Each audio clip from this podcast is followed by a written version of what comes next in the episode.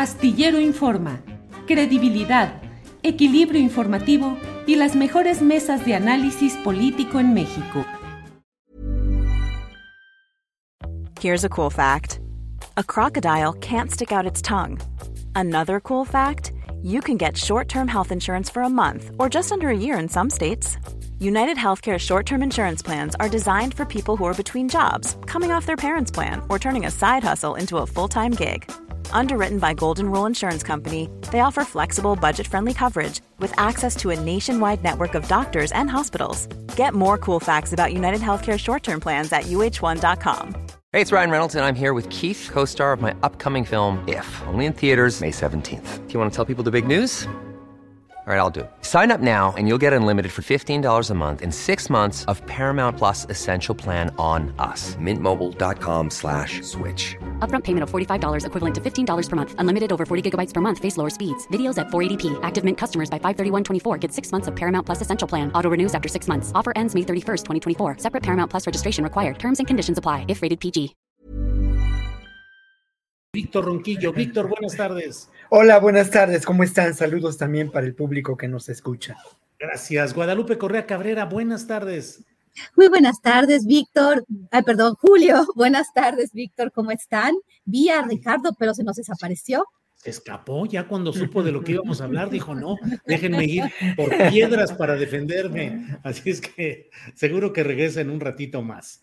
Eh, bueno, sí, pues vamos a empezar. Cuando ya esté listo eh, eh, Ricardo, lo incorporamos a la plática, pero pues por lo pronto, Víctor Ronquillo, ¿cómo ves uno de los temas que quedamos pendientes desde la semana pasada? Dijimos que íbamos a hablar de las políticas del presidente del Salvador, Bukele, que ha apretado la mano, que se ha ido contra los maras, que los ha exhibido, que ha hecho pues una gala, en ese sentido, ha hecho gala de la mano represiva absoluta, pero que tiene pues buenos resultados en popularidad según algunas de las eh, mediciones que se dan. Y bueno pues hay gente muy contenta de que finalmente así sea a carambazos pero ha logrado mantener. Ya está ahí Ricardo.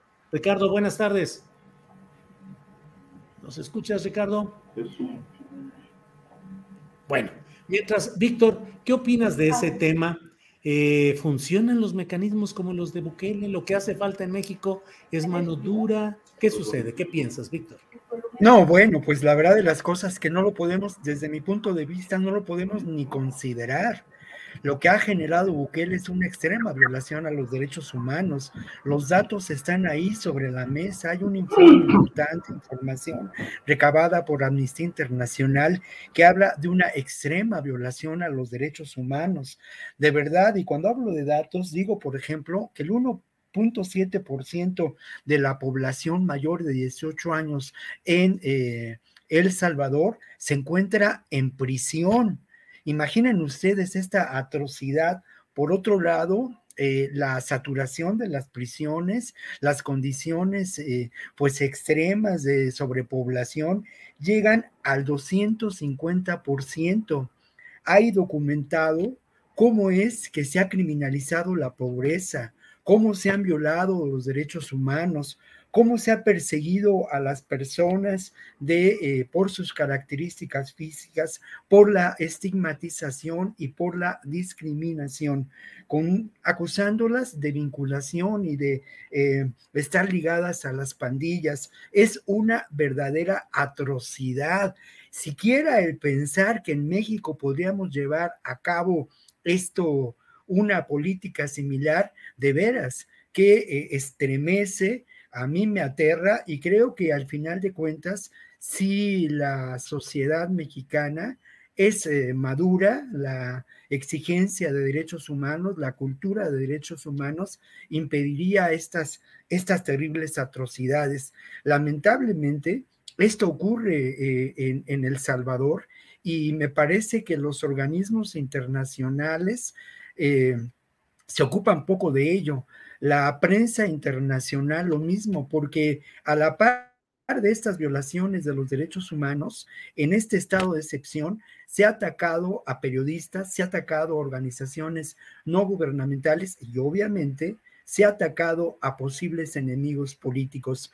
Como ocurre y como yo suelo decir, ¿quién se beneficia de todo esto, no? Pues sin duda se beneficia un régimen autoritario como el de este personaje de la política, pues eh, que uno podría encontrar en el realismo trágico, ¿no? el realismo trágico de nuestra América de hoy. Y también se benefician otra vez y muchas veces, pues la industria del armamentismo, ¿no? Eh, sin duda, para llevar adelante esta, estos hechos, se cuenta con una policía armada hasta los dientes. No, no se trabaja por erradicar las causas que han generado esta terrible violencia. No se atienden las causas sociales, pero tampoco se ha atendido, y esto es muy importante señalarlo, los vínculos evidentes que existen entre las instituciones de seguridad, sobre todo la policía y las maras en El Salvador. No olvidemos, por otra parte, el origen de las pandillas y de las maras, que es un origen vinculado por una parte, a la eh, erradicación de la guerrilla en Centroamérica en los años 70 y 80 y por otro lado, a la conformación de grupos muy útiles para llevar adelante este proyecto de securitización de eh, América, ¿no? Pandillas que surgieron en, Los Ángeles y que de alguna manera tenían entre sus eh, y líderes a, ¿cómo podemos decirlo? egresados del terrible movimiento represivo de, eh, que se llevó a cabo en Guatemala, en El Salvador y también en Honduras. Excaibiles conformaron a las primeras pandillas. Eh, de alguna manera, vinculados organizados, patrocinados, promovidos por las instancias y las agencias de seguridad de Estados Unidos. De verdad, a mí me pone muy nervioso, pero muy nervioso y me alerta mucho el que podamos pensar en que en México pudiera llevarse a cabo una política similar. Ah, es francamente eh, hasta ofensivo el, pensarlo. Gracias, Víctor Ronquillo. Ricardo Ravelo, pues ya estamos instalados en la polémica, polémica que habíamos advertido desde eh, la semana anterior que le entraríamos hoy. Así es que, ¿cuál es tu punto de vista, Ricardo Ravelo, sobre el tipo de gobierno de Bukele en El Salvador, qué le podemos aprender, qué debemos rechazar, podría aplicarse a México o no. Ricardo Ravelo, ¿qué opinas? Mira, Julio, eh, en realidad es un... Las medidas que ha aplicado eh, Bukele en Salvador eh, son verdaderamente extremas y, en, y en, muchos casos han recibido mucha crítica a nivel internacional precisamente porque son medidas que violan, eh, por donde se le mire, los derechos humanos. Ahora, ante un Estado, que, un país que estaba dominado, controlado por las pandillas y los maras, pues parece que, a Bukele no se le ocurrió otra alternativa más que declarar un estado de excepción después de que un fin de semana eh, hubo más o menos unos 80 o más asesinatos pero las medidas que empezaron a tomar eh, con el apoyo de la Asamblea Legislativa, donde hay mayoría de, su partido, pues realmente eh, va en contra de, los derechos humanos. Es decir, por ejemplo, la, detención, la detención administrativa, que en, bueno, en muchos países es de 72 horas, pues él la puso eh, que la detención debe ser de 15 días. Eh, las, comunicaciones eh, ya no se necesitan eh, para intervenirlas, autorización judicial, son prácticamente ya hay total libertad para intervenir comunicaciones. Y algo que, que la UNICEF cuestionó muchísimo y hasta la fecha sigue siendo una de las críticas más fuertes a nivel internacional, es que los menores de edad a partir de 12 años pueden ser este, tratados y encarcelados como adultos, procesados como adultos. Entonces, eh, habría que analizar muy bien la situación del país a nivel, en el terreno de la criminalidad, el terreno de la delincuencia. Eh, todo esto evidentemente va, va construyendo un Estado autoritario, pero desde mi punto de vista, dada la situación de emergencia, pues no puede haber otra, otra opción, preguntaríamos si no puede haber otra opción, otra forma de combatir el delito. ¿Por qué, ¿Por qué amenazar con incluso eh, matar de hambre a los, a los delincuentes? Cancelar la alimentación en las cárceles si estos ejercen venganza por detenciones, asesinatos. Es decir, todo esto ha sido cuestionado a nivel de Naciones Unidas, pero él mismo, Bukele, ha planteado que no tiene otra opción, no hay otra opción para enfrentar esta situación de emergencia, e incluso cuestionó a las organizaciones de derechos humanos que están financiadas por el crimen organizado, dijo él en la, en la ONU hace no mucho tiempo, lo expresó ahí, y que obviamente este, este estado autoritario esperemos que no vaya a ser permanente que se vaya a constituir ya como un estado autoritario. Obviamente trae un discurso un poco parecido al de López Obrador, con el tema del pasado, toda la herencia del pasado, que es cierta, en, eh, en, buena medida es cierto, no hicieron absolutamente nada por combatir el crimen, y hoy, obviamente, la situación llegó a un nivel extremo en el que pues, los reflectores se han centrado sobre El Salvador. A nivel de internacional, las ONG cuestionan este estado de excepción, sobre todo por la cantidad de violaciones a los derechos humanos. Por otro lado, las garantías, las libertades están coartadas, sobre todo la de prensa. Hay una ley mordaza que impuso en la que obviamente no se puede hacer un periodismo libre, porque el hecho de mencionar a las pandillas eh, ya constituye un delito y los reporteros pueden ser encarcelados. Entonces, eh, toda esta situación es, eh, coincido con lo que dice Víctor, se ha sido denunciada, pero no ha tenido, desde mi punto de vista, un, un eco internacional fuerte, donde las voces de otras naciones se levanten en contra de este Estado autoritario. Por qué Naciones Unidas lo permite, por qué la UNESCO lo permite, por qué no se, no se le pone un freno y se replantean las estrategias de seguridad. Me parece que hay razones de fondo, pero las medidas son excesivamente violatorias. Gracias, Ricardo Ravelo. Guadalupe Correa Cabrera, ¿qué nos dice sobre este tema de Bukele en El Salvador, dictando estado de excepción y apretando de verdad el puño para tratar de controlar a los maras y a los pandilleros de allá. ¿Qué tanto, qué opinar sobre ello y sobre las voces que también piden o proponen que en México pudiera haber medidas similares? Guadalupe. Sí, es un tema complicado. Eh, la vez pasada que Ricardo lo, mencionó, este, me, pareció muy pertinente que lo, que lo platicáramos, ¿no? Creo que la visión de, Víctor, la, visión de Ricardo son muy, muy diferentes, ¿no? Y bueno, de, alguna forma se relaciona con esta crítica al presidente Andrés Manuel López Obrador cuando habla del respeto a los derechos humanos de, las personas vinculadas a la delincuencia organizada, al narcotráfico y demás. Eh, Bukele, eh, de forma sorprendente, porque para mí ha sido sorprendente su gobierno, eh, porque una persona que, estuvo en medios de comunicación, en redes sociales, muy joven, este, poco serio de alguna forma, eh, pues teniendo liderazgo de un país tan complejo como El Salvador, con tantos problemas, con tantas personas teniendo que dejar el país precisamente por la expansión del modelo de pandillas y por la extorsión. Este, él ha podido de alguna forma, o sea, eso es lo que se percibe y eso es lo que a mí me sorprende. No estoy eh, apoyando su modelo, de, seguridad, pero me sorprende cómo las personas que conocen bien, que estudian, hace poco estuve con una persona que está estudiando muy bien estos, estos, temas, ha estado en El Salvador por mucho tiempo y me dice, bueno, a Bukele se le quiere, y es verdad. Antes de la pandemia pude eh, ir por las rutas, como siempre hago mi investigación de campo con migrantes y los migrantes tenían, tenían muy buena, tenían esperanza, vamos, ¿no? Y, y hablaban muy bien del gobierno recientemente electo hablaban bien de Nayib Bukele, cosa que no había yo apreciado cuando había estado eh, en contacto con los migrantes, ¿no?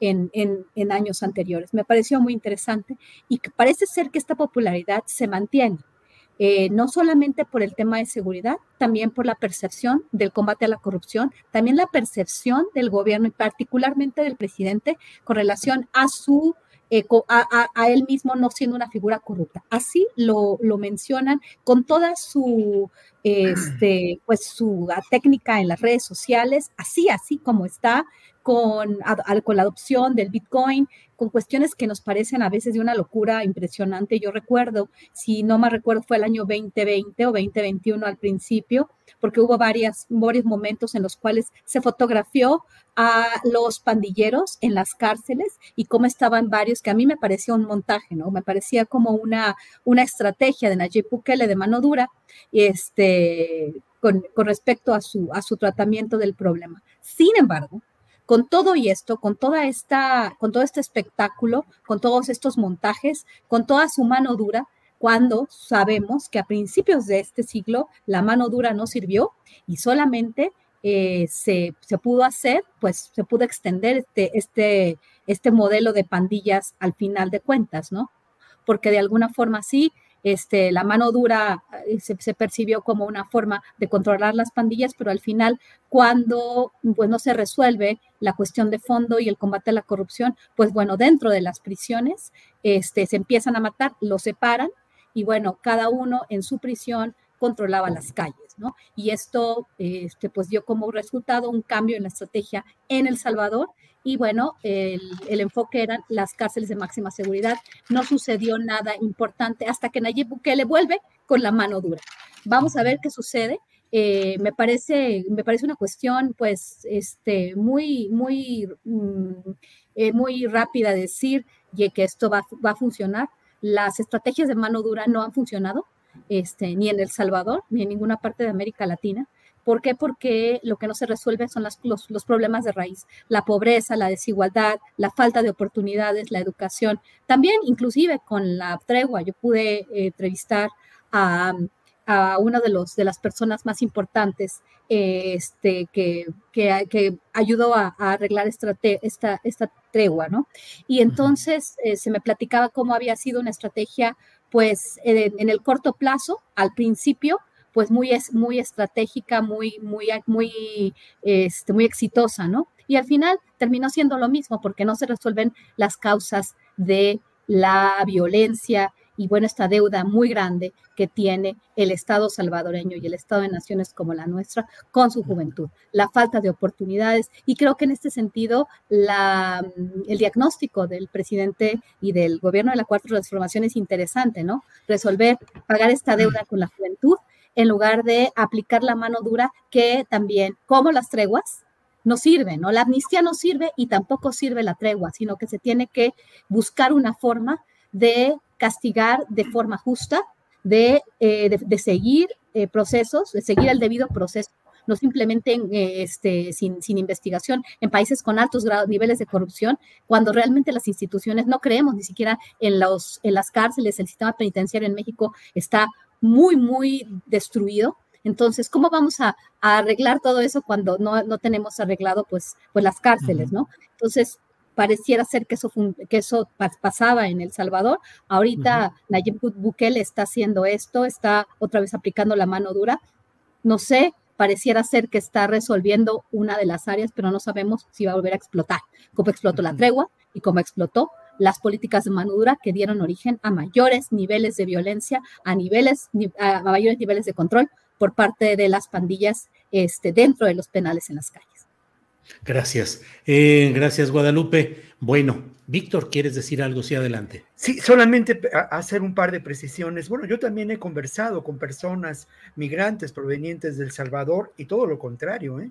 Algunos han huido incluso por efecto de esta eh, eh, violencia que se ha generalizado. Esto es muy importante decirlo porque al final de cuentas, y ahí sí estoy de acuerdo con Guadalupe, las causas de fondo de esta realidad no se han, no se han resuelto. Y una de las causas de fondo que sí me parece necesario subrayar es cómo eh, lamentablemente se dio a lo largo de un proceso de muchos años una vinculación entre los aparatos de seguridad del Salvador y las propias pandillas.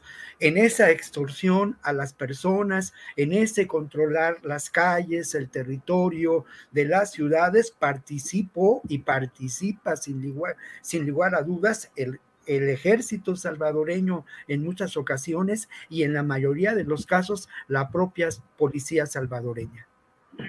Gracias, Víctor. Sí, Guadalupe, adelante. puedo decir una cosa. Es, es, es, es, verdad perdón, Guadalupe, eh, perdón, estaba Ricardo y para seguir el orden, ah, si quieres vamos dándole la palabra a Ricardo y luego Guadalupe, perdón. Ricardo, adelante. Sí, pues, eh, es decir, es muy, es muy controvertido todo este tema de Bukele porque, es decir, eh, y en algo se relaciona un poco con México, es decir, el, el hecho de que, no obstante todos estos hierros y desatinos, excesos de fuerza, violaciones a derechos humanos, es un presidente que tiene un alto nivel de aprobación. Es decir, el, pueblo salvadoreño aprueba la gestión de Bukele a más de tres años de haber sido elegido presidente. Y, por ejemplo, entre las medidas que, ha aplicado es también que tiene un, este, un programa social destinado a la ayuda a la gente más pobre. Y por otro lado, eh, está utilizando aparentemente, digo, no tengo bien a bien los datos, eh, pero por ejemplo, el presupuesto para seguridad que se ha incrementado mucho, se está reforzando por, el, una ley, bueno, yo la equiparo a la ley mexicana de extinción de dominio, en la que les están quitando a los delincuentes su dinero, sus propiedades, sus inversiones, y lo que ha dicho Bukele, bueno, todo esto se va a utilizar, el mismo dinero que ganaron matando, torturando, desapareciendo, pues se va a usar para combatirlos, incluso para matarlos de hambre, dijo él, las prisiones. Ya van a construir nuevos penales de máxima seguridad para más de 20 mil reos, según lo último que se ha publicado, porque pues él dice que va a continuar la cacería de pandilleros y obviamente, bueno, esto ha, elevado el nivel de popularidad de Bukele, este, aun cuando su actuación no es del todo aprobada fuera de, El Salvador. Bien, gracias Ricardo. Guadalupe Correa, por favor, adelante.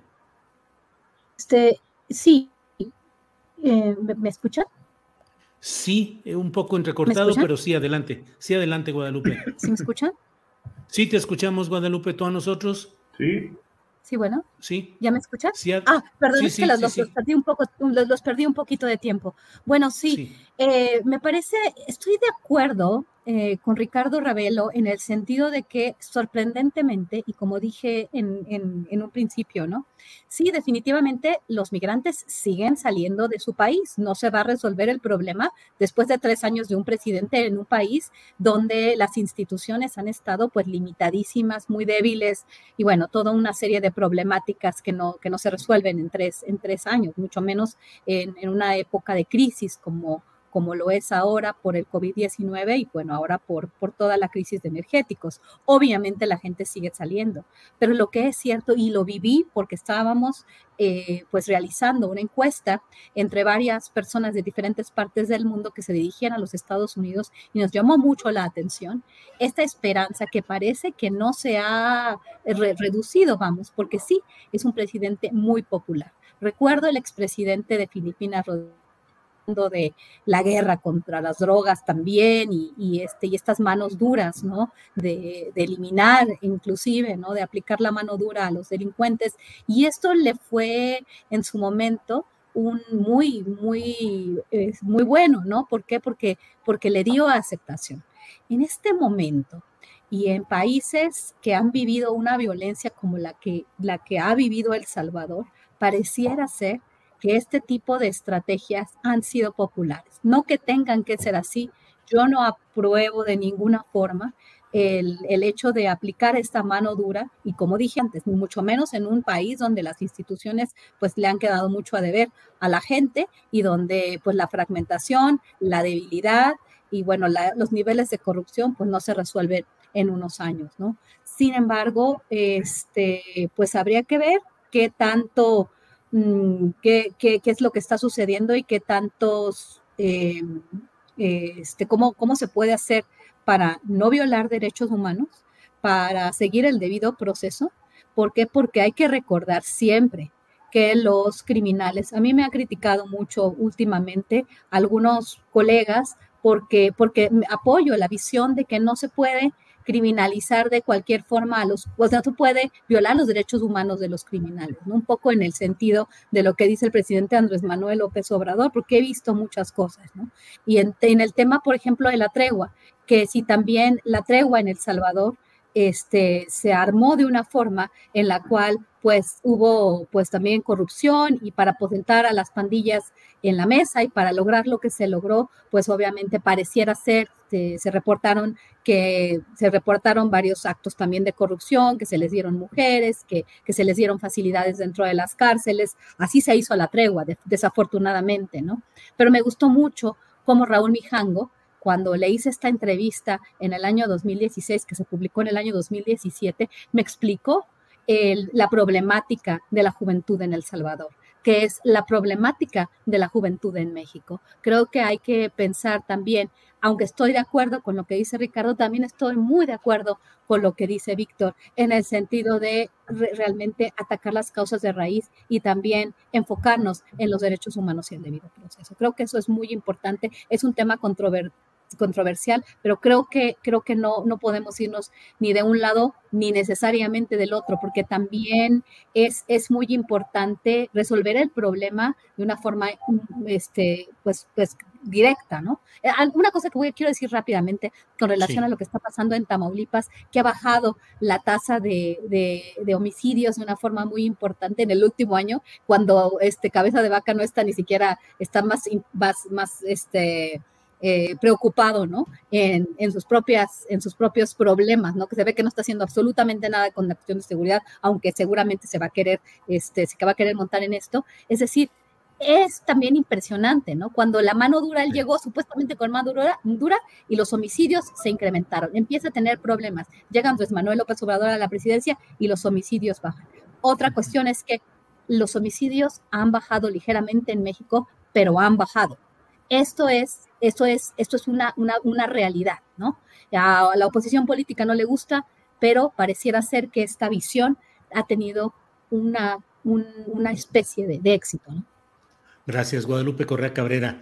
Bueno, compañeros, pues creo que queda ya desahogado el tema de Bukele y El Salvador, a reserva de si tienen alguna otra observación, si no pasamos a otro tema. Yo creo que faltó un dato ahí. Faltó un detallito nada más que era eh, si estas medidas pueden ser aplicadas en México, ¿no? Este, mira, yo creo que aquí el, punto, el punto importante es si a Bukele le da resultado, pues obviamente no va a cambiar la estrategia. Es decir, este, yo creo que para un gobierno siempre es fundamental dar resultados. Está muy cuestionada la medida, el cómo lo está haciendo, pero en El Salvador le aprueban. Y si esto da resultados, si realmente pacifican el país, más allá de los otros problemas que hay de la migración, la miseria, la falta de oportunidades, en todo el tema social humano, aquí si él logra reducir los niveles de inseguridad al mínimo, pues yo creo que esta, esta cuestión tan eh, polémica eh, va, va, a terminar este, siendo considerada como una medida así extrema, excesiva, violatoria, pero al final, ¿qué es lo que importa? los resultados. Y en México, lamentablemente, no hay resultados todavía claros en ese terreno de, y se exige mano dura al gobierno para que realmente no cambie la política, pero sí sea una política integral que incluya la fuerza. Ricardo, eh, con la propia pregunta que tú planteas al principio, ¿crees entonces que, podría ser aplicable las eh, técnicas o tácticas de Bukele podrían ser aplicables ahora en México? Yo creo que en algunas entidades del país este, pueden, pueden ser declaradas estados de excepción. No todo el territorio, pero sí se debería de considerar aplicar una medida eh, más eh, coercitiva. Este, yo no descarto que pueda ser incluso declarado Michoacán, este, Jalisco, este, Guerrero estados de excepción para realmente erradicar la violencia y encarcelar a los criminales. Eso se le está exigiendo al presidente desde hace mucho tiempo y realmente ha hecho oídos sordos a este reclamo social. Gracias. Gracias, Ricardo Guadalupe. Y luego Víctor Guadalupe.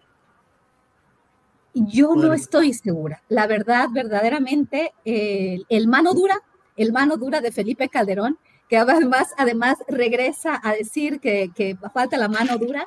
Estas manos duras, este, lo que han causado realmente, por eso es lo que yo quiero decir, lo que quería decir con el tema de Tamaulipas, ¿no? La mano dura del otro calderonista, eh, Francisco Javier García Cabeza de Vaca, pues realmente subió los, los homicidios, provocó un caos y cuando realmente no está haciendo nada, cuando realmente toda la atención se vincula a los casos judiciales, este que está desahogando el, el, ahora gobernador, pues bajan los homicidios. En realidad, ¿qué pasó con la mano dura de, eh, de, Felipe Calderón? ¿Qué pasó en esta, en esta, en esta, en esta, eh, en esta etapa tan, tan oscura, ¿no? La mano dura, como dije, en espacios como el nuestro, donde la autoridad local, donde la autoridad estatal y donde la autoridad federal no se coordina, donde existen tantos problemas institucionales y tantos problemas en procuración de justicia. Cuando todo esto sucede, la mano dura, en mi opinión, en, los estudios que, he podido revisar, no ha funcionado.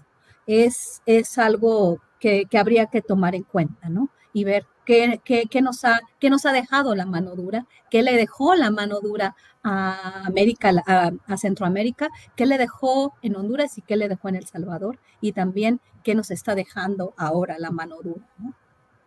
No, a la posibilidad de estados de excepción. Mano dura, ni, mano dura, ni mano blanda, ¿no? Ni mano dura, ni mano, ni mano dura, ni mano blanda. Exacto. Es decir, la mano blanda también ha, derivado en, graves problemas de inseguridad. La mano blanda tampoco ha funcionado. Hey, it's Ryan Reynolds and I'm here with Keith, co-star of my upcoming film If, only in theaters May 17th. Do you want to tell people the big news? All right, I'll do it. Sign up now and you'll get unlimited for $15 a month in six months of Paramount Plus Essential Plan on us. Mintmobile.com slash switch. Upfront payment of $45 equivalent to $15 per month. Unlimited over 40 gigabytes per month. Face lower speeds. Videos at 480p. Active Mint customers by 531.24 get six months of Paramount Plus Essential Plan. Auto renews after six months. Offer ends May 31st, 2024. Separate Paramount Plus registration required. Terms and conditions apply if rated PG. Hiring for your small business? If you're not looking for professionals on LinkedIn, you're looking in the wrong place. That's like looking for your car keys in a fish tank. LinkedIn helps you hire professionals you can't find anywhere else, even those who aren't actively searching for a new job but might be open to the perfect role. In a given month, over 70% of LinkedIn users don't even visit other leading job sites. So start looking in the right place. With LinkedIn, you can hire professionals like a professional. Post your free job on linkedin.com slash people today. Víctor Ronquillo. Bueno, a mí me parece que es inaceptable la posición de pensar en estados de excepción. Ya vimos lo que resultó, tiene toda la razón Guadalupe Correa. Pensar en eso es pensar en la guerra del narco, por favor. ¿De qué estamos hablando? Me parece altamente cuestionable esta posición. Y por otro lado, yo, pues esto que dicen de que las medidas en El Salvador son aceptables, habría que ver qué es lo que opinan los propios eh, periodistas del Salvador que han sido brutalmente reprimidos, que tienen eh, vedada la información en torno a la violencia, y en, y en torno a la extrema violación de los derechos humanos que ha generado esta política en un país lamentablemente con un terrible atraso histórico y atraso social que no es comparable con lo que sucede en México. En México existe una sólida cultura de derechos humanos, existe también un espacio de debate, de reflexión que me parece impediría que estas medidas sean llevadas a cabo de una manera tan extrema como ocurre en El Salvador. Y luego lo otro, en términos de esta posible aceptación de la sociedad salvadoreña de estas medidas, lo cual yo no acepto de ningún modo,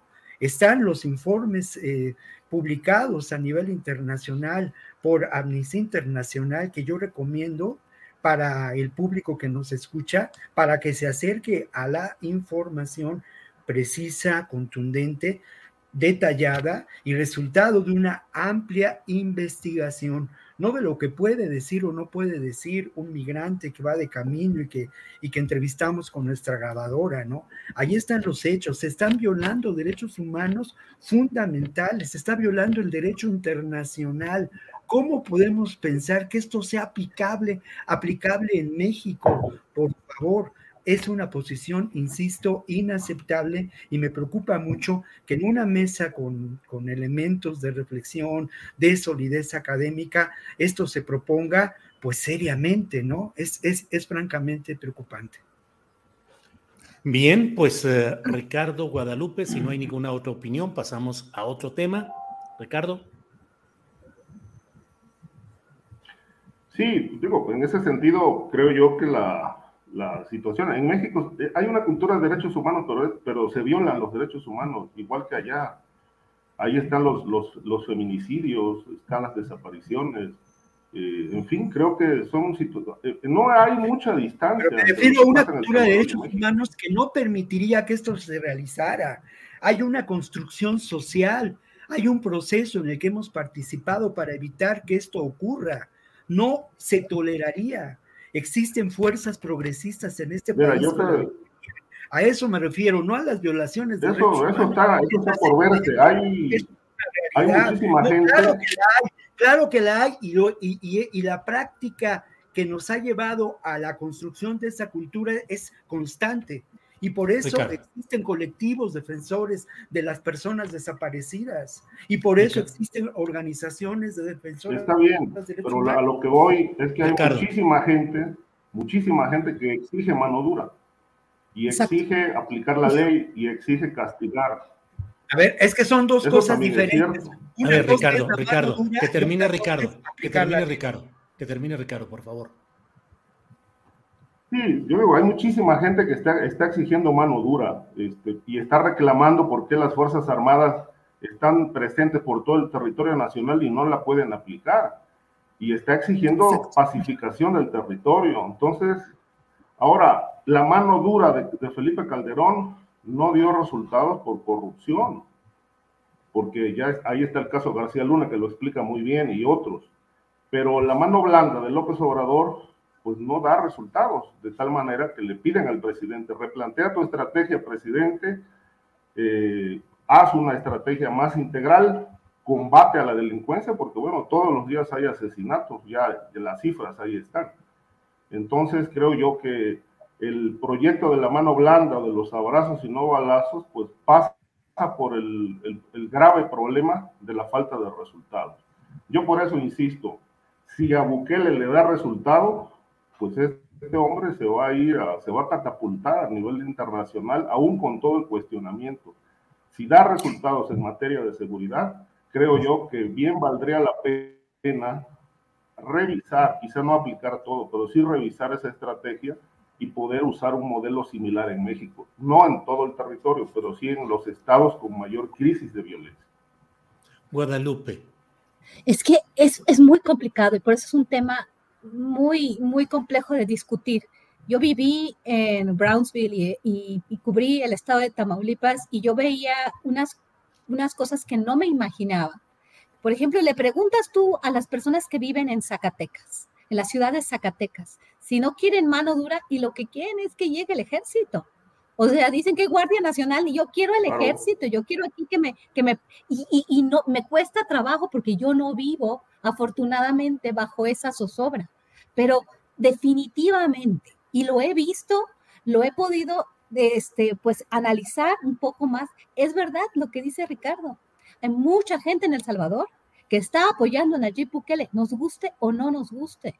El periódico El Faro y Amnistía Internacional han sido críticos, pero sabes que es impresionante también cómo han perdido mucha de la credibilidad que ganaron por muchos años. Nos guste o no nos guste, lo he visto, lo he analizado y bueno, la crítica al Faro, la crítica a Amnistía Internacional en El Salvador y el apoyo a Bukele es muy claro, porque la gente, mm, la gente no podía salir ni siquiera a veces de su casa para mandar a sus hijos a la escuela. Y por eso la gente se tenía que salir a, migrar. Eso, eso, ese tipo de historias las repetía. Eh, que es muy complicado decir, sí, mano dura, ¿qué tipo de mano dura y cómo vamos a aplicar la ley? ¿Por qué? Por eso dije el debido proceso. Y creo que sí, dice, hay, hay, partes en el país, no estoy diciendo que estamos peor que nunca, ¿no? Pero hay partes en el país donde no se puede vivir.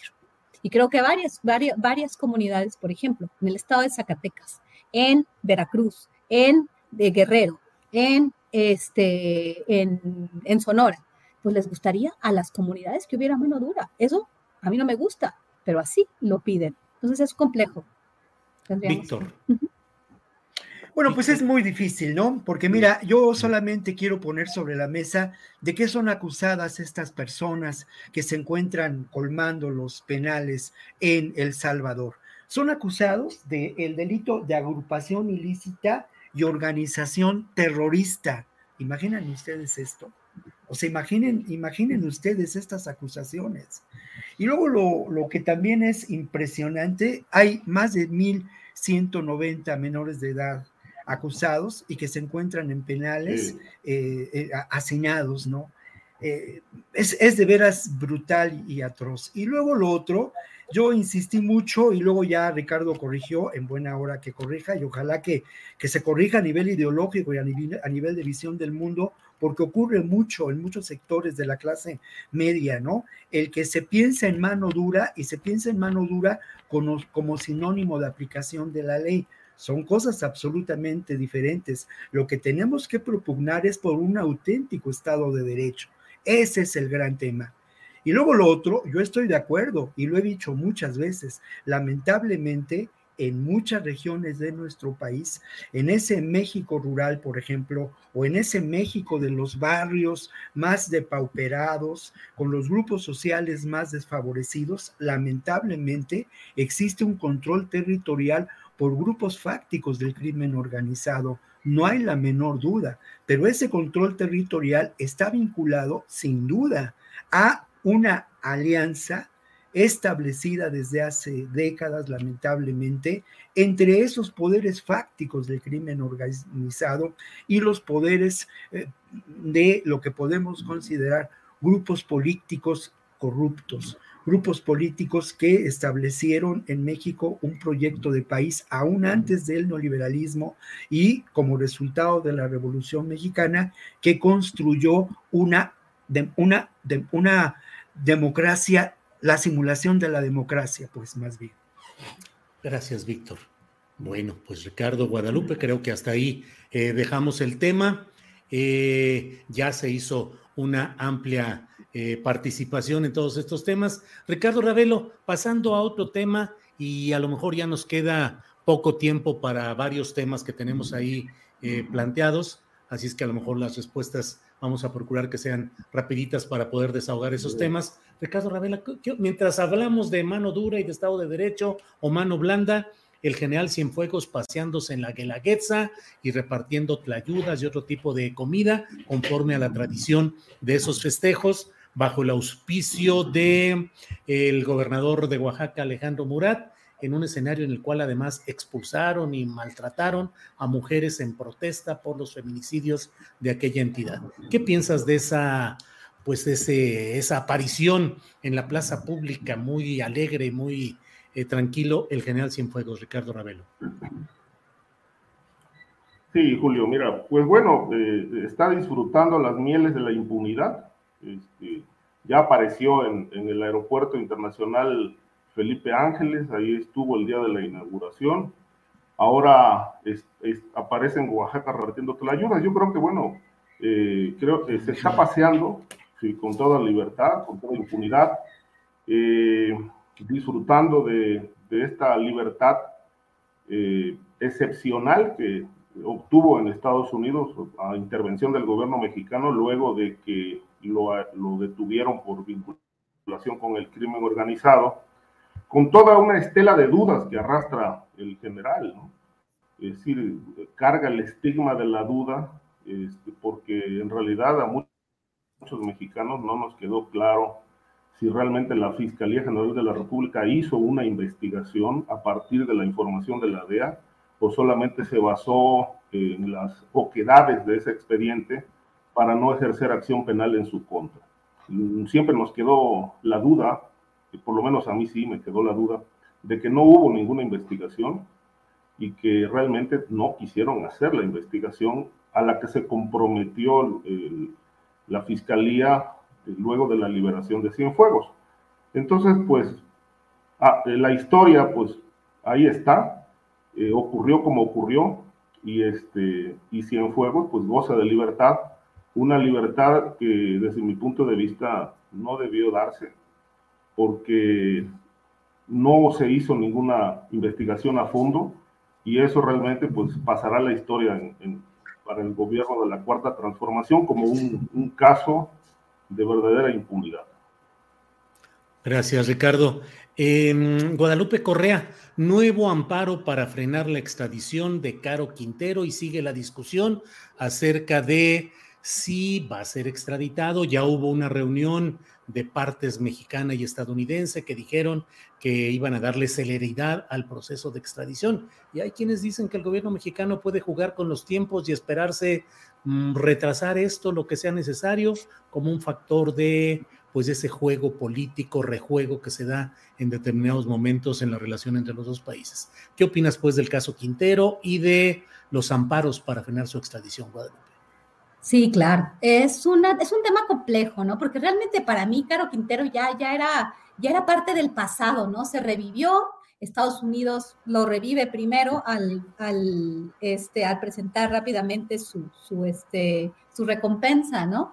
bueno, todo lo que hemos hablado en relación a, a, los jueces que, permitieron que el señor saliera de prisión después de 28 años, yo creo que ya había este, desahogado una condena muy, muy importante, ¿no? Si a la esposa del Chapo, pues la, la dejaron ahí por muy, por muy poco tiempo, este, bueno, me imagino, ¿no? Que 28 años ya era, era un tiempo justo, ¿no? Y toda esta, toda esta discusión que se está dando, ¿no? Pero ahora, con esto de, la, de, de esta, de esta segunda, eh, este, para, de este segundo de, este amparo para la extradición, para prevenir la extradición, supuestamente, y eso salió en Aristegui Noticias y nos compartieron ustedes, que me parece muy interesante, muy interesante y a veces pienso que todo esto es más, más que nada un gran espectáculo, ¿no? Porque la gente retirada de la DEA, a mí cuando la, los agentes retirados de la DEA empiezan a hablar, a mí me parece ya como medio Netflix, ¿no? Como productores o, guionistas de Netflix, ¿no? Drew Jordan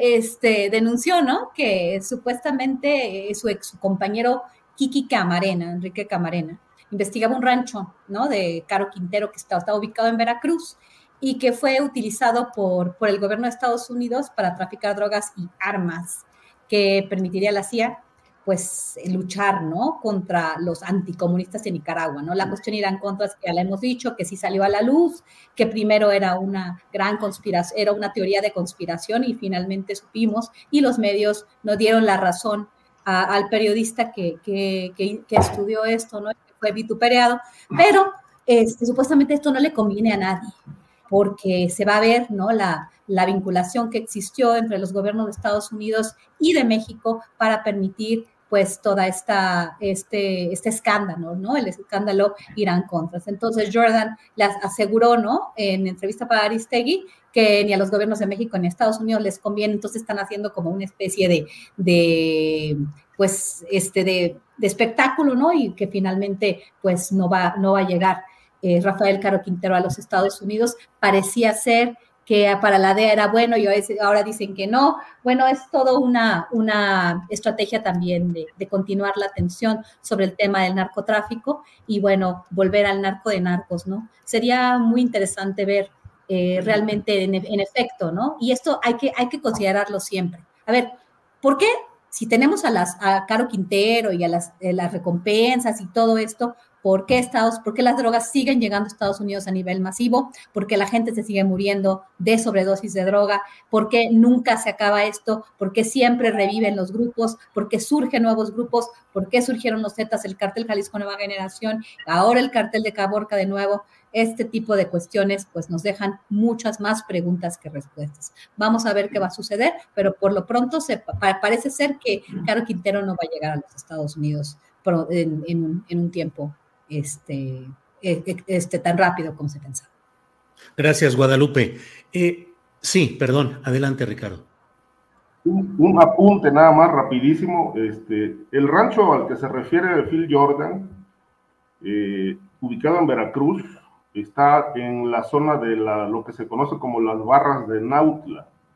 El rancho se llama El Camino Real y era propiedad de Miguel Ángel Félix Gallardo, socio de Caro Quintero, y en aquel momento ese rancho está descrito muy bien en en el libro Lo Negro del Negro Durazo, este, más o menos recuerdo que el autor dice cuando, cuando iba a bajar un avión, se encendían las luces del rancho y aquella propiedad dice, parecía de día cuando era de noche. Entonces, eh, ese, ese rancho también estuvo ligado al, mucho al, tráfico de drogas eh, por la sociedad que tenía Félix Gallardo con dos personajes de Veracruz, eh, Arturo y Hugo Izquierdo Ebrard, excuñados de Arturo Durazo, ex, ex socios de Leopoldo Sánchez Ellis, ex gobernador de Sinaloa, eh, con quienes trabajaron los hermanos Izquierdo Ebrard cuando el chofer de Leopoldo Sánchez Ellis era Miguel Ángel Félix Gallardo. Entonces ese rancho fue asegurado, fue asegurado en los 80 por la PGR, eh, durante muchos años estuvo custodiado por el ejército, pero era de los más fastuosos de la época, con pista de aterrizaje y tenía laboratorios genéticos para mejorar las razas de ganado, pero que al mismo tiempo usaban para producir cocaína. Gracias, Ricardo. Bien, Víctor Ronquillo, pues hemos tocado el tema justamente de Veracruz y te pido tu opinión respecto a la aprehensión de quien fue fiscal de justicia del estado de Veracruz, Jorge Winkler, a quien han dictado un año de prisión preventiva acusado de varios delitos. Ha pasado de la condición de ser el fiscal eh, promotor de justicia en una entidad, al menos en términos teóricos, a ser ahora estar encarcelado y estar sujeto a un proceso judicial en su contra. ¿Qué opinas de este tema, Víctor, por favor? Yo creo que lo primero es eh, qué representan estos personajes, ¿no? Estos procuradores, estos fiscales de justicia que de alguna manera responden a los intereses del gobernador en turno, ¿no? Este hombre era un hombre de extrema confianza, era abogado de la familia Yunes y el gobernador Yunes lo designa como un eh, fiscal que permanecerá en el cargo o un procurador que permanecerá en el cargo nueve años. Y uno se pregunta, ¿qué función puede tener en ese sentido este fiscal? Por un lado, pues es evidente y es lo obvio pensar que es designado de ese modo para que cuide sus espaldas, ¿no? Eso es lo más obvio. Pero por otro lado, uno también puede preguntarse a manera de hipótesis, quizá más que de hipótesis, a manera de especulación, ¿qué papel fungió este procurador, este hombre de confianza de la familia Yunes, para eh, establecer vínculos eh, con el posible poder fáctico del crimen organizado extendido en Veracruz? ¿Qué relación pudo establecer? ¿Qué puentes de eh, comunicación pudo darse a partir de una de corporaciones policíacas enormemente penetradas por el crimen organizado. Y hay algo más que fue evidente, ¿no? ¿Qué papel representó en la persecución de enemigos políticos? Del propio Duarte, pero no solo del propio Duarte. Y aquí pongo sobre la mesa la acusación por la que este hombre es detenido. Este hombre es detenido por secuestro y desaparición forzada, pero no por secuestro y desaparición forzada, es acusado de, de estos delitos, no como uno podría pensar en el entorno de Veracruz, pues realizados mm, de manera tristemente masiva, ¿no? Eh, con, toda, con toda impunidad. Eh, este, este, este hombre es acusado de haber secuestrado a un eh, personaje ligado al anterior gobernador, a su chofer, y al parecer eh, la exigencia era que este chofer hablara de del posible paradero del ex procurador, un enemigo político sin duda del régimen del propio Yunes. Eh, creo que esto nos puede hacer pensar también en qué ocurre con estos procuradores, estos fiscales de justicia, pues ahora llamados así, eh, por ejemplo, en Guanajuato, ¿no? En donde encontramos precisamente el papel que pueden desempeñar. Eh, por otro lado, a mí me parece que eh, hay sin duda en estos momentos, más allá de lo que podemos pensar evidente, una, una, una lucha eh, por, por, no solamente por los espacios políticos, sino los espacios para el control de lo que podemos considerar la economía del delito en Veracruz. No quiero decir con ello que participa el actual gobernador, ni mucho menos, pero obviamente hay intereses eh, ligados, lamentablemente, a estos grupos de poder eh, fáctico que siguen en disputa y en conflicto en, en Veracruz.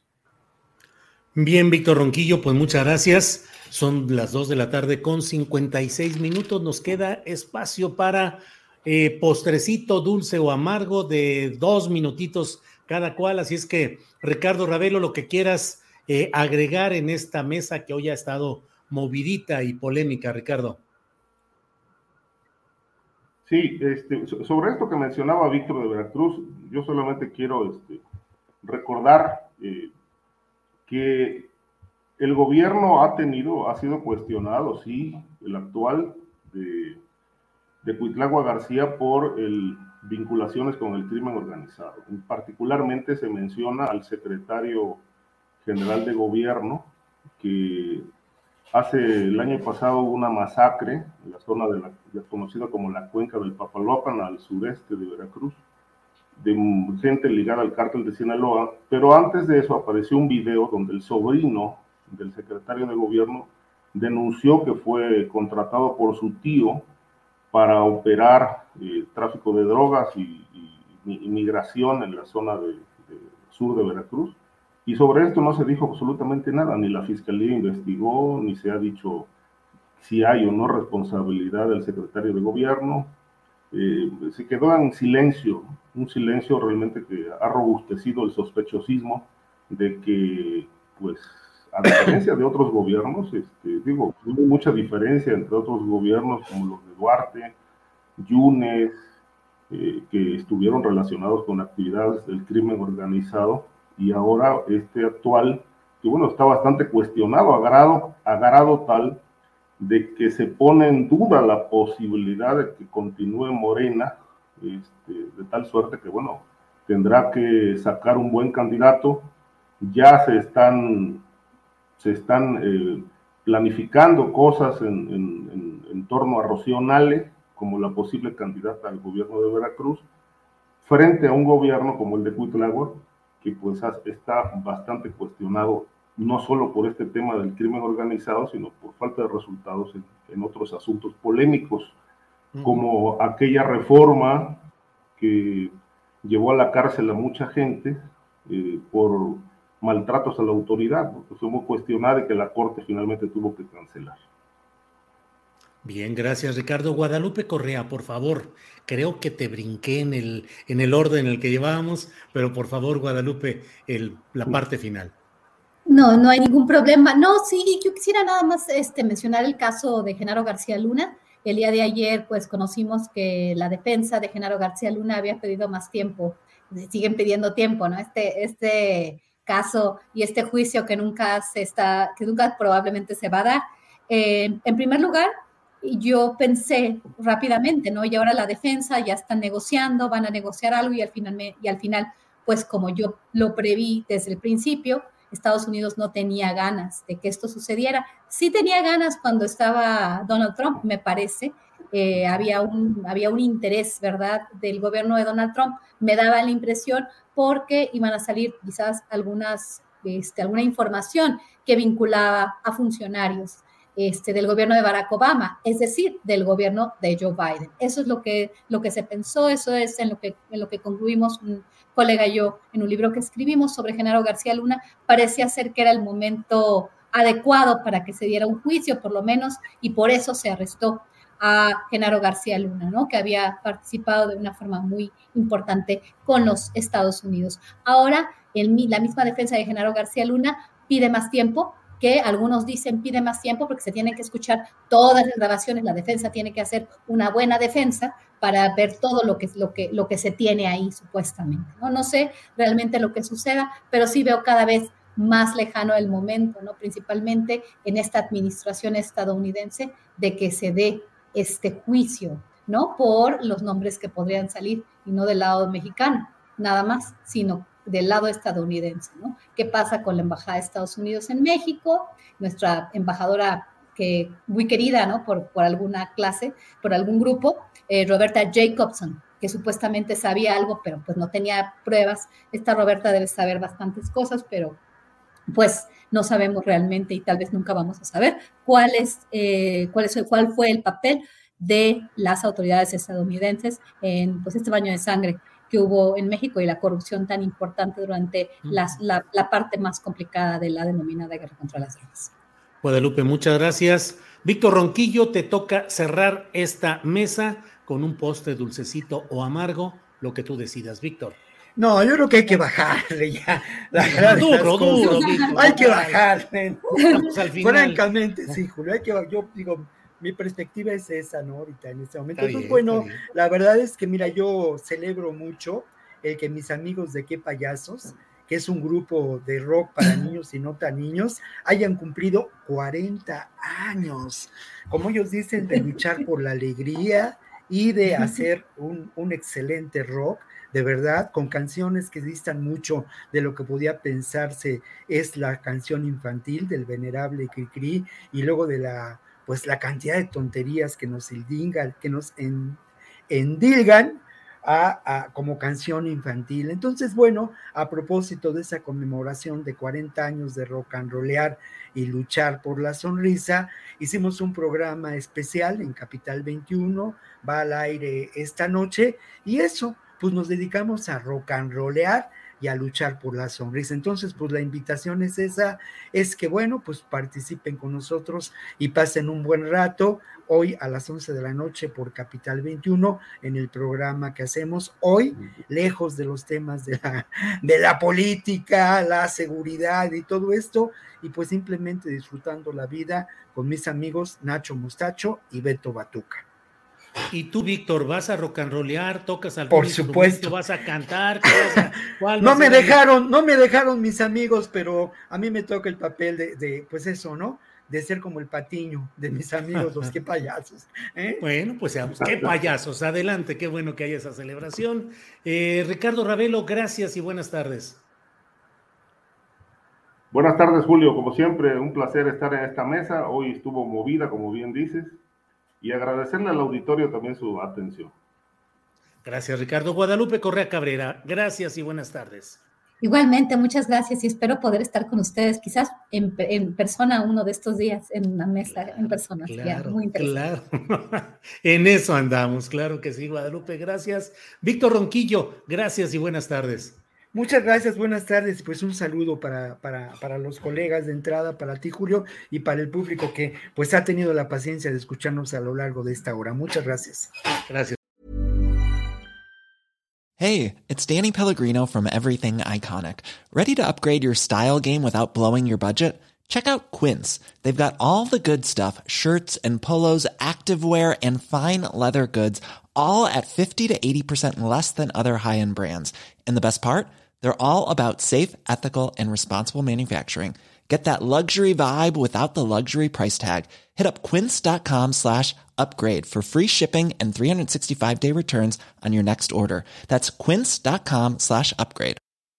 ¿No se merece tu familia lo mejor? Entonces, ¿por qué no los mejores huevos? Ahora, Egglands Best están disponibles en deliciosas opciones. Huevos clásicos, de gallina libre de jaula y orgánicos de Egglands, que ofrecen un sabor más delicioso y fresco de granja que le encantará a tu familia. En comparación con los huevos ordinarios, Egglands Best contiene la mejor nutrición como 6 veces más vitamina D, 10 veces más vitamina E y el doble de omega 3 y B12. Solo Egglands Best. Mejor sabor, mejor nutrición, mejores huevos. Visita egglandsbest.com para más información. Para que te enteres del próximo noticiero, suscríbete y dale follow en Apple, Spotify, Amazon Music, Google o donde sea que escuches podcast. Te invitamos a visitar nuestra página julioastillero.com.